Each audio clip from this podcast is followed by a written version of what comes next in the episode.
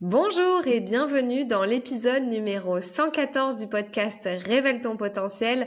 Je suis ravie de vous retrouver pour un épisode interview. Épisode que j'ai réalisé avec Shubham Sharma qui est youtubeur, consultant et formateur. Aujourd'hui, il donne des formations sur l'outil Notion et il aide les personnes à automatiser leur business, leur entreprise et euh, finalement leurs outils de travail au quotidien. Shubham nous a retracé son parcours, ses débuts de freelanceur, ses débuts de youtubeur également. On a parlé de beaucoup de choses dans cette interview.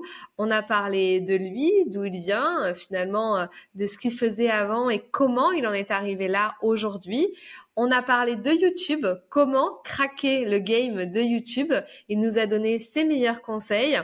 On a parlé de ses routines d'entrepreneur. On a parlé de plein de sujets, comme vous en doutez, comme à chaque fois, avec tous mes invités.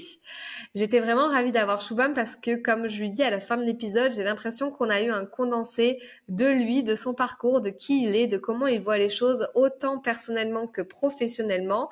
Et on a eu aussi des conseils très concrets, très applicables tout de suite, maintenant que ça soit sur YouTube ou finalement sur tout ce qui est autour du no-code et de l'outil Notion. Une très belle écoute et merci d'avance d'avoir écouté ce podcast en entier.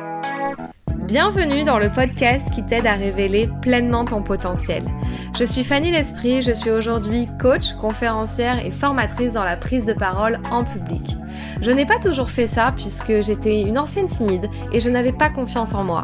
J'ai décidé de faire de mes faiblesses finalement une force pour devenir comédienne, professeure de théâtre, coach et formatrice. Ma mission aujourd'hui est d'aider les femmes ambitieuses qui ont un projet, une envie d'entreprendre, à développer leur activité, à révéler toute leur puissance en osant parler d'elles et de leurs offres. Chaque semaine, seule ou avec les personnalités qui m'inspirent, j'aborde des thèmes autour du développement personnel, de l'entrepreneuriat et de la prise de parole.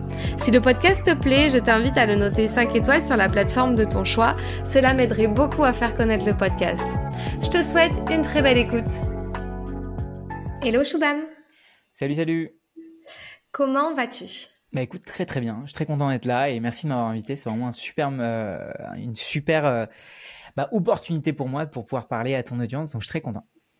Super. Et eh ben écoute, euh, c'est moi qui suis ravie de t'avoir sur le podcast Révèle ton potentiel. Donc bienvenue, bienvenue sur ce podcast. Tu es le 114e épisode, donc euh, j'ai eu pas mal d'interviews avant toi, mais je suis vraiment, vraiment contente de t'avoir euh, aujourd'hui. Je pense qu'on va parler de plein de choses très intéressantes.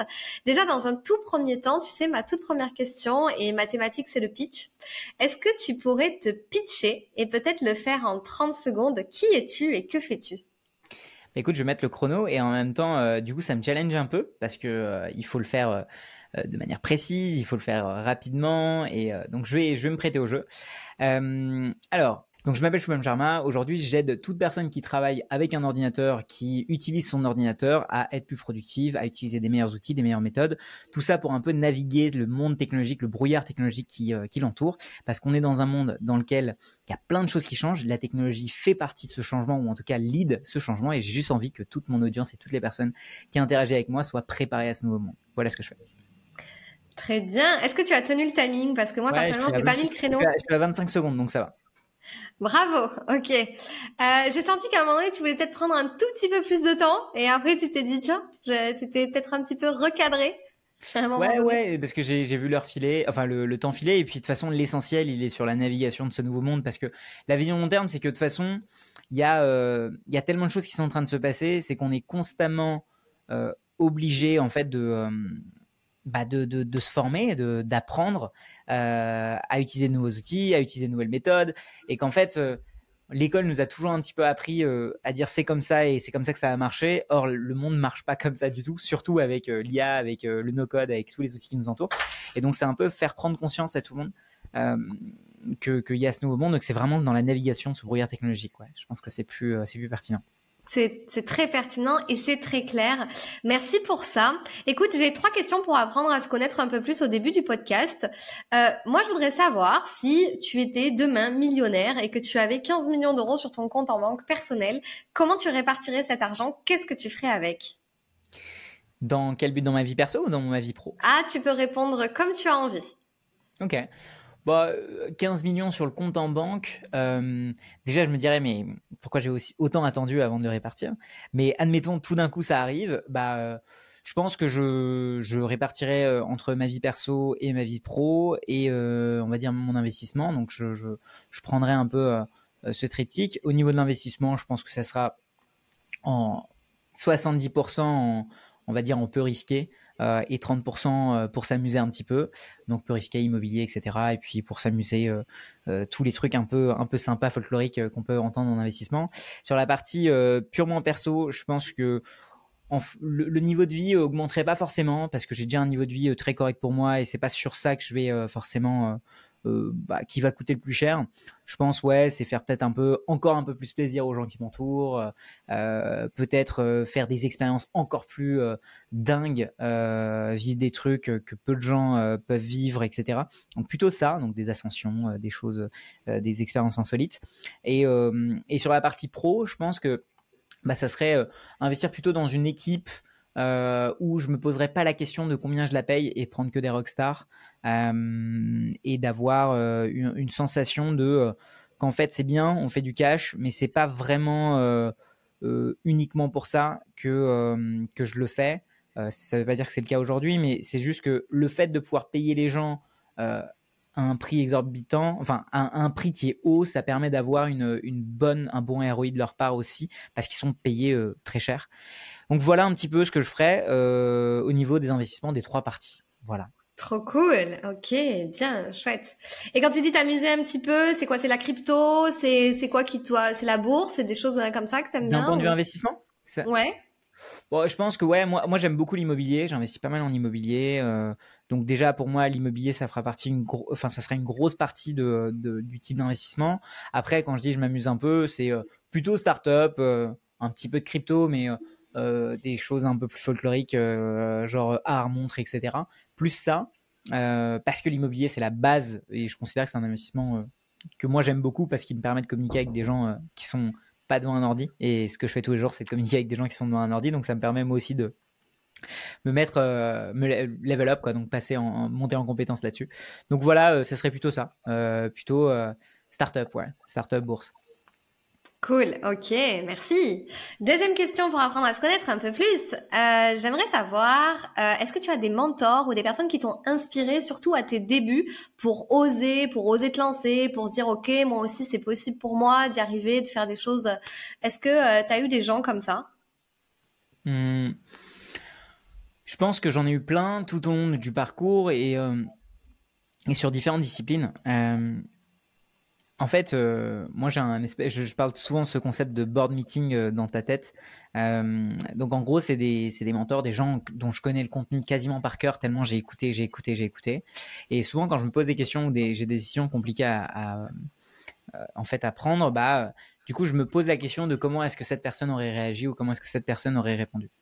Et donc il y en a plein ces gens-là. Il y, a, Tim Ferriss que j'aime beaucoup sur la partie un peu type de vie l'intentionnalité de la vie, l'expérimentation. Euh, Gary Vaynerchuk, Gary Vaynerchuk que j'ai beaucoup beaucoup regardé à un moment donné quand quand je me lançais pour comprendre le marketing. Moi, je viens du monde de la tech, donc c'était un super euh, moyen pour moi de, de m'acculturer à ce monde.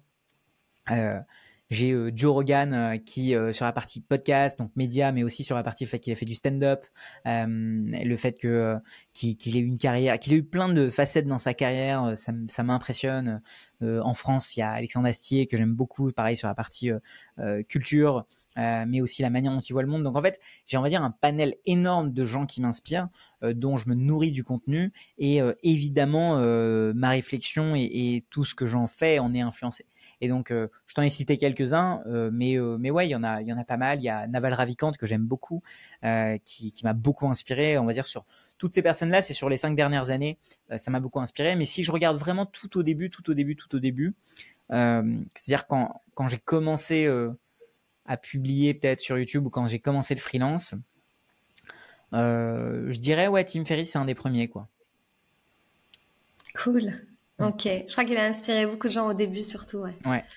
Euh, ce changement de vie comme ça. Et justement, bah, j'ai envie d'embrayer tout de suite avec euh, la question euh, sur toi, sur ton parcours. Alors, je sais que tu l'as quand même beaucoup répété et que pour ceux qui te suivent, bah, ils connaissent ton, ton, parcours par cœur. Mais j'aimerais refaire peut-être dans les grandes lignes. Tu dis que tu viens du monde de la tech et que, euh, voilà, au début, tu inspiré. D'où tu viens? Quel est ton parcours et qu'est-ce qui t'a emmené à faire ce que tu fais aujourd'hui? Ouais.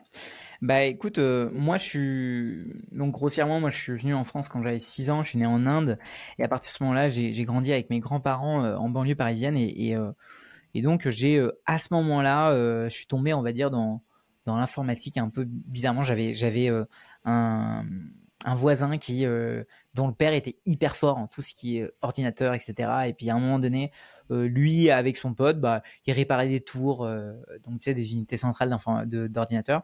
Puis moi, je traînais un peu avec eux, vu que j'avais pas grand chose à faire. Et puis petit à petit, euh, j'ai commencé à comprendre ce que c'était qu'une RAM, etc. Et, et, et, en fait, de fil en aiguille, à un moment donné, j'ai trouvé un ordi, je l'ai réparé. Et du coup, j'avais mon premier ordinateur à hyper tôt, alors que personne n'avait les moyens dans ma famille pour acheter un ordi. Mais moi, je l'avais en gros chopé dans la rue parce qu'il était cassé, je l'ai réparé et du coup, j'avais un ordi. J'avais pas de connexion internet, mais j'ai commencé à, à bidouiller, à faire des choses, commencer à coder. Puis quand j'ai une connexion internet, euh, là du coup j'ai appris à coder, etc. Donc très vite, en fait, j'avais euh, j'avais enfin je, m'amusais dans euh, ce côté très cartésien très intellectuel du code et, et je, faisais des petits programmes juste parce que je m'ennuyais et en fait un jour il y a parce que j'étais devenu un peu le, le geek du coin quoi on m'appelait à chaque fois dès qu'il y avait quelque chose à réparer etc et puis quelqu'un m'a demandé est-ce que tu sais faire un site internet? Et bon, pour moi, la réponse était oui par défaut parce que je connaissais Google et, euh, je savais qu'on pouvait tout apprendre.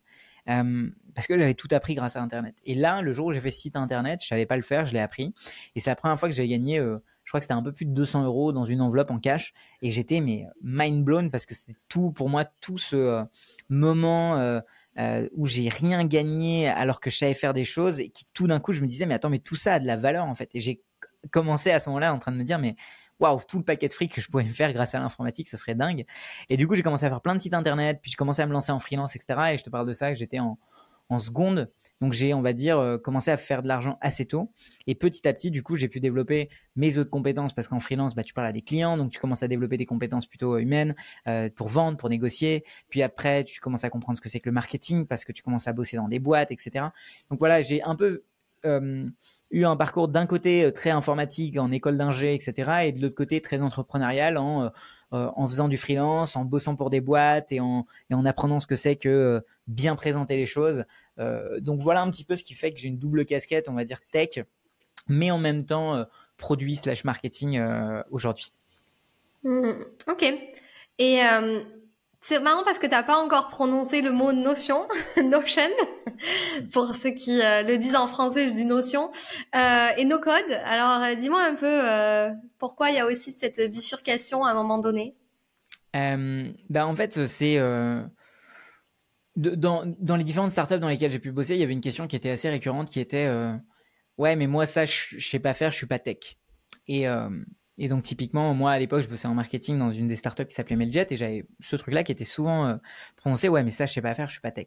Du genre, euh, je sais pas, exporter, importer un truc, enfin des, choses qui, euh, moi en plus vu que j'étais tech, bah ça me paraissait, mais, mais genre c'est la base quoi. En fait, tout le monde devrait savoir faire ça.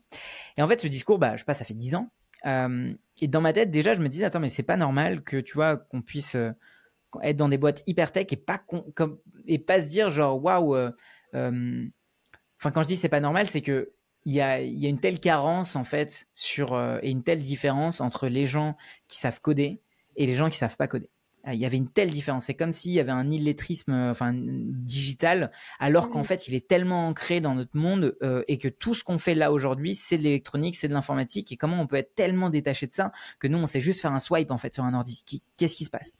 Et c'est à ce moment-là en fait où, où petit à petit il y a cette réflexion qui a qui, qui de mon côté a émergé où en fait je voulais de plus en plus éduquer, de plus en plus vulgariser, de plus en plus expliquer aux gens qu'en fait c'est pas difficile, c'est vraiment juste une question de perception, que c'est ça paraît compliqué parce que c'est incarné par euh, le profil geek qui passe du temps dans sa dans sa cave à coder, mais en fait c'est pas ça. Il y a, il y a plein de monde entre entre les deux et, euh, et à ce moment-là le no code a commencé à émerger. Euh, et, euh, et, je me suis dit, c'est génial en fait. C'est le no-code, c'est justement le pont entre ces deux mondes-là. Le monde des gens qui euh, euh, savent coder et qui s'en foutent un petit peu de comment ils sont compris ou pas, et le monde bah, des gens qui savent pas, qui ont bah, besoin de comprendre, de savoir faire un site web, de savoir faire une automatisation, de savoir interagir avec ce monde-là. Et du coup, on a créé un pont à ce moment-là. Donc, il y a ce nouveau terme qui est né. Et, et c'est à ce moment-là que j'ai démarré ma chaîne YouTube avec comme euh, initialement ambition de bah, comment est-ce qu'on peut faire en sorte que les gens qui savent eux pas coder peuvent quand même créer des sites web, créer des applis mobiles, créer des automatisations, créer des, des funnels de vente, créer des, euh, des, des, des, séquences d'email, ce qui, il y a dix ans, n'était pas possible. Ouais. Et on t'a déjà dit, oui, tu appelles ça du no-code, mais ça reste quand même un peu, enfin, il faut quand même un petit peu coder euh, à des moments, je suppose, dans tout ce que tu... Bah, je sais pas, toi, toi, par exemple, tu as déjà utilisé un outil no-code ou quelque chose euh, qui, qui y ressemble? Non, enfin, je pense pas. Peut-être que après euh, j'ai fait des petites choses parce que hum, il y a eu un moment donné où j'ai eu une boutique en ligne, donc il fallait euh, créer des petites choses comme ça et créer son propre site puis faire des intégrations. Et puis bah forcément faut mettre la main dedans. Donc euh, mais j'ai pas fait plus à mon avis. Euh. Bah tu vois le, fait que tu sois capable de créer une boutique en ligne toute seule, bah c'est du no code en fait. C'est il y a 10 ans c'était pas possible. En fait, j'exagère mais mais tu vois il y a 15 ans fallait avoir un truc sur WordPress, avoir Joomla ou un OS Commerce, enfin, et encore, c'était mmh. déjà vulgarisé. Mais ce que je veux dire, c'est qu'il y a de plus en plus d'outils qui te permettent de faire, euh, qui te permettent de faire sans forcément être un informaticien. Et c'est surtout ça, en fait, la, vraie révolution. Et, euh, et donc, euh, voilà, ça m'a permis de m'intéresser à ce monde. Alors oui, il faut un petit peu coder, tout dépend de ce qu'on appelle coder. Est-ce que là, par exemple, le fait de, le fait de lancer ce logiciel de, d'enregistrement et de savoir que ton micro est connecté, et le fait de... Bah, en fait, c'est juste qu'on a ajouté des niveaux d'abstraction pour que des gens qui sont pas forcément super techniques comprennent. Et ben c'est pareil. C'est plus on a de niveau d'abstraction, plus c'est simple à utiliser. Et, euh, et tout l'enjeu, c'est euh, comment faire prendre conscience aux gens que euh, bah, plus on va être à des niveaux d'abstraction hauts, c'est génial qu'ils puissent faire des choses, mais qu'il faut se dire que que le monde technique n'est pas un monde si compliqué que mmh. ça et que le fait de le comprendre bah, nous donne vraiment un avantage compétitif par rapport à tout le monde et que faut pas le négliger. Quoi. Ouais, c'est très clair, en plus, la façon dont tu l'expliques. Et euh, bah, c'est bien pour ça qu'on te connaît, c'est pour justement cette clarté des choses euh, très compliquées euh, de façon très simple. Et mais justement, je voudrais revenir à cette période-là où tu te dis, tiens, j'ai cette idée-là. Est-ce qu'il y a déjà d'autres personnes sur le marché, entre guillemets, qui font comme toi, qui ont cette idée, qui ont ce truc-là, où tu te dis, OK, c'est un truc un peu émergent, ça se situe entre les deux. Je lance ma chaîne YouTube. Est-ce que genre, tu t'es dit, je suis seule ou t'as vu aux, aux États-Unis, peut-être qu'ils avaient lancé aussi avant. Ou est-ce que t'as eu peur de te lancer sur un truc comme ça ou tu t'es dit ok, je vais juste, ça va être un passe-temps et puis on verra bien? Moi, j'avais lancé ma chaîne bien avant, en 2017, mais, euh, mais je parlais de vulgarisation informatique, pas de no-code. Mais au moment où j'ai voulu lancer le no-code, bah, je me suis dit qu'il y avait une tendance qui émergeait. Euh, il n'y avait pas forcément quelqu'un qui en parlait. Euh, mais si tu veux, ce qui, ce qui a fait que je me suis mis dessus, c'est en gros, à ce moment-là, je, me disais, euh, ok, est-ce que selon moi c'est un sujet important? Est-ce que les gens ont ce problème? Et euh, je ne me suis pas trop posé la question s'il y avait des gens ou pas, parce que la réalité c'est que les gens, euh, enfin demain quelqu'un pourrait créer une chaîne qui soit exactement la même que la mienne, mais si la manière de l'expliquer, la manière dont la personne vibe, etc. est bonne, bah ça marchera quoi qu'il arrive, parce qu'il y a de la place pour tout le monde sur Internet. C'est pas une personne qui va gagner toutes les vues, bien au contraire. Donc c'est pas euh, c'est pas vraiment ça, c'est plus est-ce qu'il y a un besoin quoi. Ça par contre je l'ai vérifié, je l'ai vérifié en appelant des gens, en comprenant euh, euh, quels étaient le besoin des gens. Et puis moi je traînais avec, enfin j'étais au contact des utilisateurs quoi. J'étais j'étais tous les jours en, train de bosser avec des gens qui étaient potentiellement dans mon audience. Donc donc c'était plus le côté est-ce qu'il y a des gens qui se posent ces questions pour être certain que je suis pas dans un désert? Hmm. Donc donc tu as lancé ta chaîne en 2017 et à ce moment-là tu étais déjà freelance pour des boîtes, c'est ça? En 2017, je bossais encore chez Mailjet, mais ouais, j'avais commencé ma chaîne en parallèle. Et puis je l'ai reprise pendant le Covid, euh, quand euh, quand j'ai euh, quand, quand à ce moment-là, je venais de je, venais de commencer une boîte, mais au final le Covid l'avait un peu arrêté. Puis je me suis dit, let's go, je reprends ma chaîne YouTube et je la prends sous l'angle no code parce que je sens qu'il y a un besoin. J'en ai parlé à plusieurs personnes. J'avais trois sujets possibles. Soit je pouvais parler de comment aider les freelances à, à devenir, non, comment aider les développeurs freelance à développer leur activité euh, encore plus, donc à mieux se vendre, etc. Il y avait euh, comment en tant que développeur je peux créer une boîte, et il y avait sinon comment en tant que non développeur je peux euh, faire des choses, je peux automatiser, etc. Donc je suis passé sur la dernière étape parce que pour moi c'est là où il y avait le marché qui dans lequel mmh. qui allait le plus selon moi évoluer. Mais maintenant, quoi qu'il en soit, tu vois, si j'avais pris un sujet comme je sais pas le, le développement personnel, alors évidemment il y a beaucoup trop de monde dans le développement personnel. Ça ne veut pas dire qu'il faut pas en faire. Il faut juste trouver l'angle intéressant qui soit, bah, qui, qui, soit, qui, qui, nous permette de faire du contenu sur 3 ans, 4 ans, 5 ans. En fait, c'est ça. Il ne faut pas essayer de faire quelque chose qui, bah, qui nous ressemble pas, etc. Et puis, il faut pas oublier qu'on ne sait jamais ce qui va nous ressembler avant qu'on le fasse. Donc, il faut juste commencer, quoi. Ouais, c'est un super tip ce que tu es en train de donner, c'est-à-dire que tu t'es posé des questions, tu t'es dit ok j'ai ces trois marchés possibles, mais est-ce que sur trois, quatre ans je suis capable de tenir sur cette thématique-là? Et puis finalement c'est la dernière un peu en évaluant les besoins aussi qui a qui a primé. Exactement, tu as tout dit. Ouais. Ok, et du coup euh, l'envie d'être entrepreneur totalement à ton compte, euh, je sais pas, arrêter un peu le freelancing et tout. Enfin comment tu as vu les choses euh, à ce moment-là? Euh, ben en fait, euh, j'étais j'étais encore freelance. La réalité, c'est que c'est jamais un switch. On pense souvent que c'est euh, blanc ou noir ou qu'en fait d'un coup, il faut qu'on arrête pour commencer. Euh. Non, ça se fait toujours de manière graduelle. j'étais encore freelance. j'ai et surtout quand j'étais en train de faire ma chaîne YouTube, il y a des boîtes qui m'ont contacté pour encore bosser avec eux parce qu'évidemment, ça me donnait de la visibilité. petit à petit, j'ai vu que ça avait un impact du coup sur ma création, donc j'ai commencé à faire moins de freelance. Donc en fait, c'est pas c'est pas du jour au lendemain. Et, euh, et pour moi, c'était assez clair. Je, en bossant en freelance sur des boîtes, enfin pour des boîtes sur mes compétences euh, qui étaient euh, aider les boîtes à. En gros, j'avais toute ma compétence tech que j'avais avant, donc les API, etc. Et, et, du coup, je les aidais en freelance là-dessus, mais j'aidais aussi sur d'autres sujets en freelance.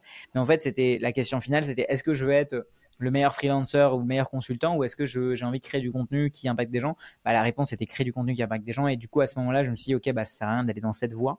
Et euh, est-ce que je peux me permettre d'être full-time sur euh, YouTube? Bah, À ce moment-là, je commençais à générer des revenus avec... Euh, bah, j'avais de l'argent de côté et en plus, j'avais généré assez de revenus via le freelance pour me dire, OK, j'ai un an pour tenter le truc à 100%. Quoi.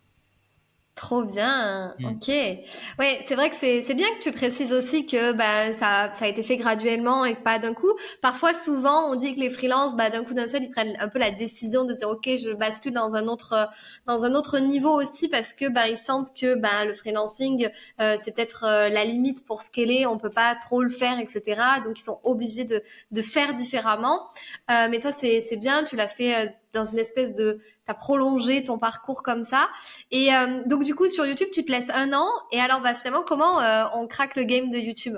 Est-ce que tu as des petits conseils à donner? Et comment tu as fait toi? Bah, pour moi, il faut se poser la question de qu'est-ce que les gens euh, cherchent, qu'est-ce que les gens regardent, et, et, faire un peu un mix des deux et publier souvent. En gros, pour moi, c'est vraiment ça. C'est c'est très facile de, de, de, se faire des super scénarios dans sa tête. Euh, de, je pourrais faire telle, telle, vidéo, telle vidéo, telle vidéo, mais la réalité, c'est quand tu appuies sur le bouton upload, quoi. Enfin, et, euh, et le truc, c'est que euh, craquer le game de YouTube, c'est de faire au moins 50 vidéos. En fait, c'est ça. C'est que si tu as moins de 50 vidéos sur ta chaîne, c'est que tu t'y es pas encore mis sérieusement. Et, et pour faire 50 vidéos, bah, faut au moins, au moins un an et demi euh, minimum parce que ça fait une vidéo par semaine, tu vois. Enfin, si tu postes une vidéo par semaine, sans compter les semaines de vacances et tout, c'est déjà t'es très très sérieux. Donc, euh, en fait, le game de YouTube, c'est un game qui est long, c'est un game qui est pas du jour au lendemain, contrairement à, selon moi, TikTok ou Instagram ou des choses comme ça où on peut quand même prendre des bons bumps de followers assez rapidement, euh, etc. Euh, mais YouTube, euh, selon moi, c'est la plateforme sur laquelle bah faut publier. Euh, faut se créer une, une, une, une, marque petit à petit. Et c'est pour ça, selon moi, que c'est beaucoup plus dur sur le long terme de d'être sur YouTube parce qu'en en fait, c'est difficile de publier des vidéos une fois par semaine, tout simplement quoi. Et être niché un petit peu parce que ce que tu disais tout à l'heure, tu as choisi vraiment une thématique euh, assez ciblée. T'es pas parti dans tous les sens. Tu as vraiment eu un angle d'attaque, la régularité comprendre le besoin. Et du, coup, comment tu faisais pour euh, un peu connaître le besoin euh, Toujours pareil avec les entreprises avec lesquelles tu travaillais? Comment tu faisais? Tu avais créé une audience ailleurs où tu pouvais leur demander? Comment tu faisais pour vraiment savoir qu'est-ce qui allait les intéresser la semaine suivante, par exemple ou, bah, Il y avait un mix entre, entre qu'est-ce que moi j'aurais voulu savoir il y a deux ans qu'est-ce que cette personne-là aurait voulu savoir il y a deux ans, tu vois, un petit peu, ou qu'est-ce qu'elle veut savoir maintenant, quel est son problème. Et après, ça dépend tellement des thématiques, mais pour moi, ça a été très clair. C'était, euh, en fait, il y a trois types de vidéos. Il y a les vidéos qui ont pour but euh, de euh, d'amener un maximum de monde qui ne vous connaît pas sur la chaîne. Donc, je sais pas, si je suis par exemple, si je fais une chaîne YouTube pour uniquement aider les entrepreneurs à mieux se vendre, et avec du pitch, etc., bah, je veux faire une vidéo, enfin, je veux dire, un style de vidéo qui, est, qui est savoir, genre, en gros, cette compétence permet de rendre n'importe quel entrepreneur dans le 1%, tu vois, ou en tout cas ce truc, genre, si je m'exprime mieux, c'est genre cette compétence va permettre à tous les entrepreneurs de passer dans les 1% ou va les détacher des 99%. Donc en fait un titre un petit peu aguicheur qui va bah, qui va se dire oh là là je suis entrepreneur oui ok mais quelle est cette compétence que je connais pas? On parle pas forcément de pitch mais du coup on va leur faire découvrir le pitch et donc ça c'est le but c'est c'est de passer sur une audience très large mais qui est entrepreneur.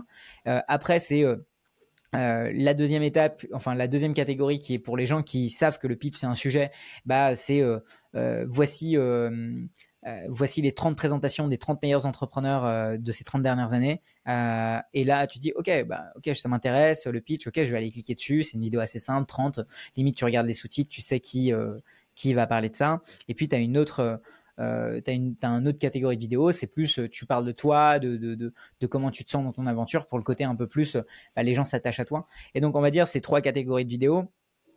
Dans ces trois catégories, tu trouves 10 sujets à chaque fois, et puis euh, ça te fait ton, tes 30 vidéos à faire. Ça paraît simple dit comme ça, mais en fait, on, est souvent en se disant ouais mais celle-là va marcher, elle va pas marcher, elle va marcher, elle va pas marcher. La réalité c'est que une vidéo sur 10 va marcher, tu vois. Mais il faut publier pour que ça soit une vidéo sur 10. Et euh, c'est pas possible qu'une vidéo sur une fonctionne. Donc euh, voilà un petit peu le comment je trouve des sujets. C'est surtout selon les trois catégories qui sont les gens qui se posent, quelles sont les questions qui se posent, tu vois. Et en gros, où est-ce qu'ils veulent arriver et quel est le pont euh, qui leur manque. et tu vois, quelqu'un qui sait pas pitcher, bah, j'imagine que tu, tu sais les, euh, les, les 10 trucs qui les arrêtent, c'est oh là là, je suis pas assez éloquent, oh là là, je suis euh, pas bien devant une caméra, oh là là, mais moi je suis euh, timide, oh là là, moi je suis introverti, oh là là, moi je suis, j'ai pas un business qui est clair, oh là là, mais j'arrive pas à choisir. Oh et en fait, tous ces, tous ces trucs-là, bah, tu en fais une vidéo à chaque fois et, et voilà. Trop bien. Bah écoute, merci beaucoup parce que tu m'as fait euh, ma créa de contenu sur YouTube pour euh, l'année prochaine. Gratuitement, merci beaucoup. Euh, je sais pas, tu me diras combien je te dois après le podcast. Mais en tout cas, c'est un très bon un très bon hack et puis les personnes qui nous écoutent peuvent appliquer ça à leur thématique et donc du coup renoter peut-être réécouter ce que vient de dire Chouba mais renoter peut-être les trois catégories sur lesquelles vous pouvez créer du contenu. Et alors justement, question pourquoi pourquoi justement le format vidéo YouTube? Tu sais à l'époque bah surtout toi qui euh, donc sait faire des sites internet un petit peu, pourquoi pas euh, le blogging ou des choses comme ça euh, Pourquoi tu as choisi finalement ce format? Moi, je suis pas très bon à l'écrit. j'aime pas trop écrire. Je suis à limite dyslexique. C'est pas vraiment mon truc. alors que parler, ça me plaît un peu plus. tout simplement, c'est plus une question de dans quel média je suis à l'aise. Si tu me demandais par exemple d'expliquer quelque chose, je sais pas. si tu me demandais de dire, voilà et comment les bouteilles de fer euh, en verre sont fabriquées, je ferai trois recherches Google. Et la manière dont je structurerai l'idée, euh, c'est une manière très euh, vocale. Hmm. que je visualise et, j'arriverai à te le présenter très simplement. Il y a des gens qui font tout le contraire, qui vont plus structurer sur papier, ils vont faire des blocs. moi, c'est pas du tout mon cas. Et surtout, dès qu'il y a des mots, pour moi, c'est du flou. Donc, c'est pour ça que la partie vidéo, c'est plus ce qui correspond à moi plutôt que plutôt que juste un média, en fait, tu vois. Hmm. Ok. Ouais, donc tu as choisi ça et euh, finalement ça a marché donc. Bah, marché, c'est jamais, euh, c'est jamais fini, euh, mais en tout cas, ouais. Tu as, réussi à avoir une audience qualifiée. Ouais, c'est vrai, et ça c'est hyper cool. Donc une audience qui comprend mon message, qui a les problèmes que je soulève sur ma chaîne, qui, qui interagit, qui est contente quand je sors des vidéos, etc. Et ça, c'était le but, ouais. Et finalement, donc, ben maintenant on, peut en parler, mais donc euh, finalement, ton cœur de métier peut-être, est-ce que tu le fais un peu moins aujourd'hui, on va dire, parce que maintenant on va dire que tu es plus dans la formation aussi. Tu mmh. délivres euh, de la formation, tu as des groupes, euh, voilà, tu tu gères des, des gens. Raconte-nous un peu un peu tout ça. C'est-à-dire, tu veux dire que à quel Cette point transition entre presque deux métiers, ou voilà, lancer aussi tes formations en ligne euh, bah, façon, il y, a un truc euh, dont, dont faut. Euh, en fait, de toute façon, dès que tu deviens un petit peu entrepreneur, ou en tout cas, tu, tu prends une, un chemin qui n'est pas tracé, c'est comme en alpinisme ou, en escalade, tu ouvres des voies. C'est-à-dire que tu ne sais pas où tu vas. En fait, quoi qu'il arrive, le chemin que tu vas prendre n'a pas été tracé avant. Alors oui, il y a des chemins similaires, mais ce que tu es en train de faire, il y a des gens qui l'ont fait en partie, ils l'ont fait mais selon leur mode de pensée, ce qui était bien pour eux, comment ils se sentaient, et quels étaient leurs points forts. Mais c'est toujours une constante découverte. Donc oui, recruter des gens, c'est une constante découverte. YouTube, c'est une découverte. Le fait de euh, former euh, les, les, techniques pédagogiques, c'est une découverte. Donc en fait, constamment, moi, je suis, je, et je parlais de l'apprentissage tout à l'heure, on vit dans un monde où il faut constamment apprendre. Donc en fait, euh, pour moi, c'est euh, constamment de l'apprentissage. En ce moment, c'est euh, ok. si tu bosses avec des gens, comment est-ce que comment est-ce que t'expliques les choses me meilleures? Comment est-ce que c'est si c'est pas clair, c'est que c'est plus de ton ressort plutôt que d'autres personnes de comprendre? comment est-ce que tu en fait, pour moi, j'ai toujours des sujets sur lesquels je suis en train de progresser. Et il se trouve qu'à un moment donné, c'était YouTube. Il se trouve qu'à un moment donné, c'était euh, euh, la pédagogie. Il se trouve qu'à un moment donné, c'était les funnels. Il se trouve qu'à un moment donné, c'était les titres de vidéos YouTube. Et en fait, il y a constamment des choses. Et donc, je saurais pas te dire euh, une transition. C'est que c'est constamment en apprentissage qui font que tu fais un chemin plutôt que, bah voilà, maintenant, je suis sur ce chemin et je roule, je roule, je roule, quoi. Ouais. Et est-ce que tu as eu des difficultés peut-être justement dans tout ce parcours et donc dans ces nouveautés que tu as dû apprendre, notamment sur la partie euh, plus euh, formation? Bah, les difficultés, c'était plus sur YouTube parce qu'il faut garder le rythme au long terme. Euh, la formation à côté de YouTube, c'est facile en fait. La réalité, c'est que si tu as fait une vidéo YouTube hyper bien montée, etc., la formation, c'est tout ce que tu fais sur YouTube, c'est de la formation d'ailleurs. Et c'est d'ailleurs un super avant-goût pour les gens de voir qu'est-ce que tu délivres en formation. Parce que si tu es, si es là sur YouTube, t'es pas euh, clair, t'arrives pas à, à articuler, t'arrives pas à expliquer, t'arrives pas à transmettre, à, à, inciter, bah tu le feras pas en formation non plus. Si les gens ils sont pas, ils, regardent pas tes vidéos euh, parce que euh, au bout de 5 minutes c'est pas intéressant, ils vont pas regarder une vidéo de 25 minutes. Donc en fait, c'est, je pense que la formation est bien plus simple que YouTube. Et c'est d'ailleurs, on a beaucoup plus de formateurs que de YouTubeurs euh, parce que c'est, selon moi, une autre compétence très différente de savoir vendre une formation que de savoir faire des vidéos qui sont intéressantes. Donc, euh, pour moi, la formation, c'est pas compliqué. Euh, la formation, c'est parce que c'est aussi une des mes zones de génie, il faut pas l'oublier non plus. Moi, j'aime bien expliquer aux gens, etc. Donc moi, mes problématiques, elles n'étaient pas forcément souvent en formation, elles étaient plutôt sur YouTube, sur comment tu fais pour continuer à publier alors que ça t'apporte pas d'argent dans un premier temps. Et que euh, du coup, faut, faut, faut avoir sa vision long terme, faut, faut être clair. Et une fois que ça marche un petit peu, c'est à ce moment-là que tu commences à te dire, ok, bah je vais commencer à former des gens parce que j'ai l'impression que ce que j'explique, bah les gens sont intéressés par, ils sont prêts à payer parce que je règle un problème qui pour eux est une souffrance et pour lesquels ils mettent une valeur dessus. Et bah très bien, on trouve un positionnement et euh, on fait une formation. Aujourd'hui, dans les deux, une sur l'automatisation et une sur Notion. Mais je ne me suis pas dit initialement, oh, je veux faire une formation sur Notion. C'est plus en faisant des vidéos. J'ai vu qu'il y avait beaucoup plus de demandes là-dessus. Euh, mais la base reste les vidéos, quoi. Ouais. Ok, très clair, très et très positif comme je pense euh, moyen de, enfin de voir les choses. tu tu dis ok, qu'est-ce que je pourrais apprendre de nouveau aujourd'hui? Puis ça, il faut le faire. Bah, je le fais. Et c'est bien. Tu parlais de constance sur YouTube. Justement, j'avais noter une petite question euh, pour toi. Quelle serait, enfin, quelle est ta routine pour justement soit garder une constance, soit te garder ta motivation, ta détermination? Tu dis de, que tu as ta vision à long terme qui a été travaillée, mais est-ce que tu as une routine comme ça, ou tous les jours, ou toutes les semaines, je sais pas, et puis euh, tu, tu ancres des choses euh, quotidiennement qui font que ça nourrit bah, finalement ta vision à long terme? Je pense une des plus importantes, c'est celle que quand je regarde une, quand je suis sur YouTube et que je vois un truc sur lequel je vais cliquer, euh, je screenshot et je le mets dans un dossier parce que ça veut dire que c'est le genre de vidéo ou en tout cas il y a un truc dans ce titre et cette miniature qui me fait cliquer. Et du coup j'ai un dossier avec euh, je sais pas 500 euh, screenshots de titres et de miniatures qui sont attractifs, qui donnent envie de cliquer. Et du coup le moment où je me pose pour faire une vidéo, je démarre pas de zéro, je me dis ah tiens cette miniature, ce titre est intéressant, ça c'est intéressant.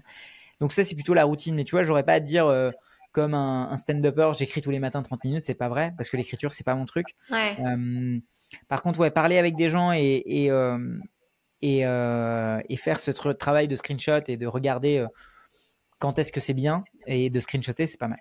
Ouais, c'est bien. On le fait pas tous, hein, de juste de dire, ok, là, il y a quelqu'un qui nous a dit un truc, d'avoir le réflexe de noter. justement, je suppose que tu notes tout dans Notion? Ton, ton petit dossier, il est dans Notion. Je, je prends un screenshot et j'envoie vers Notion, ouais. Mm. ok. Du coup, tu as sorti il y a pas longtemps qu'il y avait l'automatisation, c'est ça qui s'est mis en place? Ouais. Est-ce que tu peux nous en dire un peu plus justement euh, sur l'outil Notion et euh, euh, finalement à quoi ça, en, quoi ça pourrait nous être utile de l'utiliser avec l'automatisation, surtout nous, enfin les, les, créateurs de contenu solopreneur, délivreur de services, on va dire Ok, bah Notion c'est un peu un outil all-in-one pour ceux qui connaissent pas, donc tout en un qui permet à la fois de vous organiser, de prendre des notes, de structurer un peu votre activité. Et euh, donc c'est un peu une, grande boîte de Lego dans laquelle on peut tout construire. Euh, le problème avec la boîte de Lego, c'est que oui, il peut y avoir des schémas pour nous faire euh, construire des choses euh, intéressantes pour faire une chose, mais on peut vraiment tout construire. Et euh, Notion devient hyper intéressant quand on adapte l'utilisation de Notion à notre besoin. Et, euh, et notamment, une des fonctionnalités qui est récemment sortie, c'est l'automatisation. C'est-à-dire que si quelque chose se passe ici, alors fais cela. Donc, par exemple, si dans mon calendrier de contenu, je viens d'avoir l'idée, j'ai écrit un titre et une miniature et que j'ai passé ça dans la colonne montage, une fois, une fois que j'ai filmé, bah, le monteur reçoit une notification en disant c'est bon, c'est prêt. Euh, avant, ça, c'était pas possible. Du mmh. genre, euh, ce genre de petite automatisation qui vont nous faire gagner un petit peu plus de temps. Donc, c'est ça un peu euh, d'un côté Notion et ce que c'est qu'un peu l'automatisation. Il y a plein d'exemples. Et notamment, j'ai fait une vidéo qui explique un petit peu quels seraient les 3-4 exemples pour utiliser ça. Ouais, c'est incroyable. Et en fait, ça, ça permet une productivité et un gain de temps incroyable, je pense. Enfin, c'est, bon, de toute façon, c'est le but, à mon avis, je pense. Mmh. Mais c'est surtout que la, la vérité, c'est que ça va, tout va tellement plus vite. C'est vrai qu'on perd du temps à faire des choses euh, en tant que créateur de contenu. Et, donc du coup, euh, là, toi, tu as des apprenants sur ces deux formations actuellement. C'est les deux formations que tu as? Ouais, la formation sur l'automatisation sur un outil qui s'appelle Make, qui est un autre outil d'automatisation, et une formation sur euh, Notion, qui est plus une formation où j'explique aux gens comment utiliser Notion. Ouais, ouais c'est clairement ces deux grosses formations que j'ai. Ouais. Ok. Et tu as combien d'apprenants jusqu'à présent euh, depuis euh, le début? Là, toute formation confondue, euh, je, dois, je dois en avoir à peu près 500 dans une et 600 dans l'autre, quelque chose comme ça. Trop bien, ok. et moi, tu sais, Shubham, je t'ai vu en vrai au séminaire d'Aline l'année ah, dernière. Voilà, donc d'ailleurs, j'étais assise pas loin de toi. Et, euh, et, en fait, euh, je me posais une question. Je me suis dit, finalement, toi, passer du virtuel à la réalité, comment tu l'as vécu, le fait de donner des conférences comme ça aussi régulièrement? Euh, Est-ce que c'est un exercice qui te plaît? Comment comment tu vis les choses? Bah, j'ai un petit, euh, je triche un peu parce que c'est c'est un métier que j'ai fait pendant un petit moment. À un moment donné, je faisais pas mal de conférences. Donc en fait, c'est un, c'est une, c'est quelque chose qui m'a d'ailleurs beaucoup aidé pour YouTube, mais aussi c'est une posture que j'aime bien avoir. C'est quelque chose dans lequel je me sens naturellement bien. Donc moi, c'était plutôt retrouver euh, quelque chose que j'avais pas fait depuis longtemps.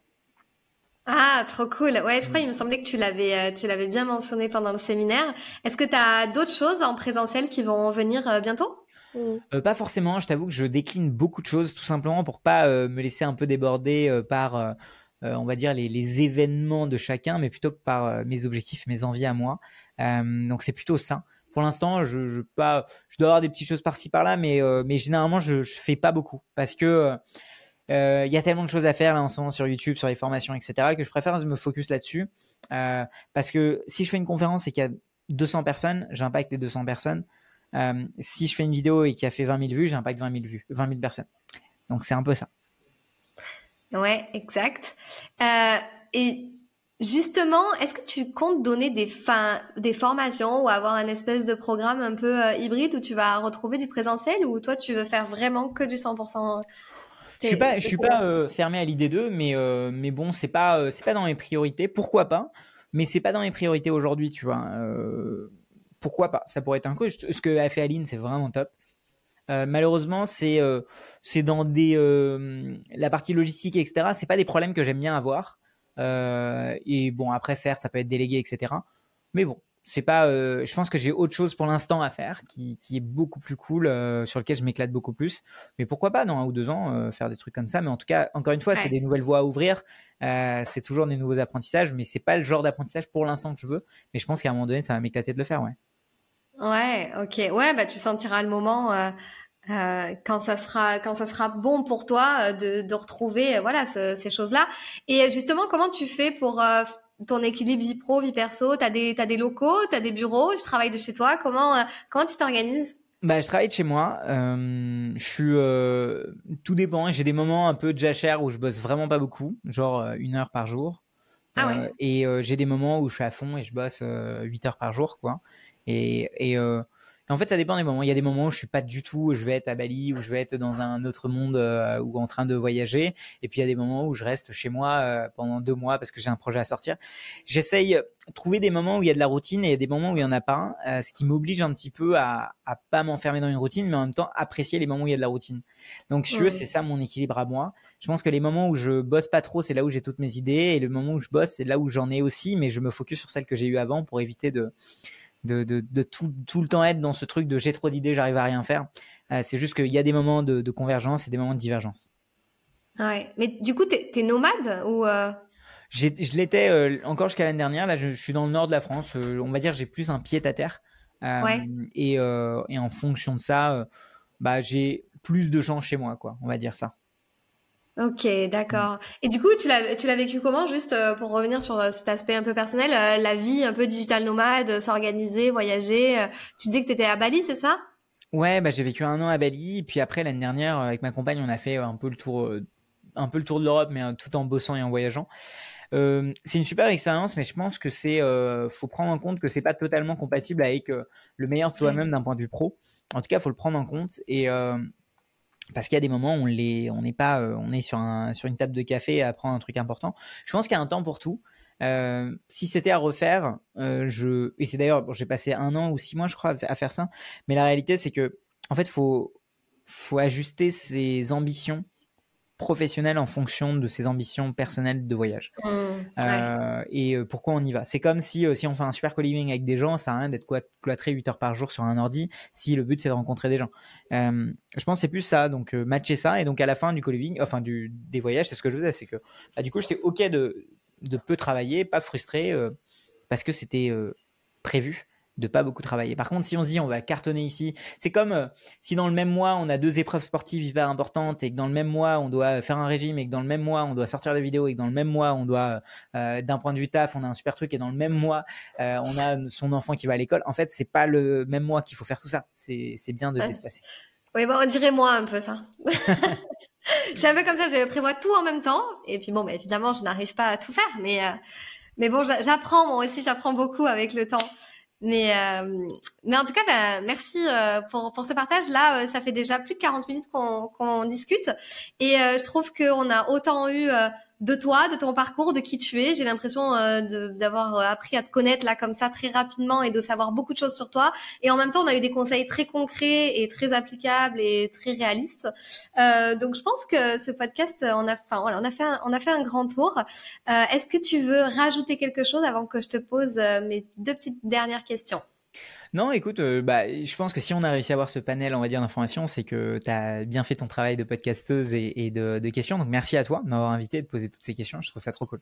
J'y travaille, j'y travaille. Bah, bon, malheureusement, je vais pas poser toutes les questions que j'avais notées, bien évidemment, mais bon, c'est toujours comme ça.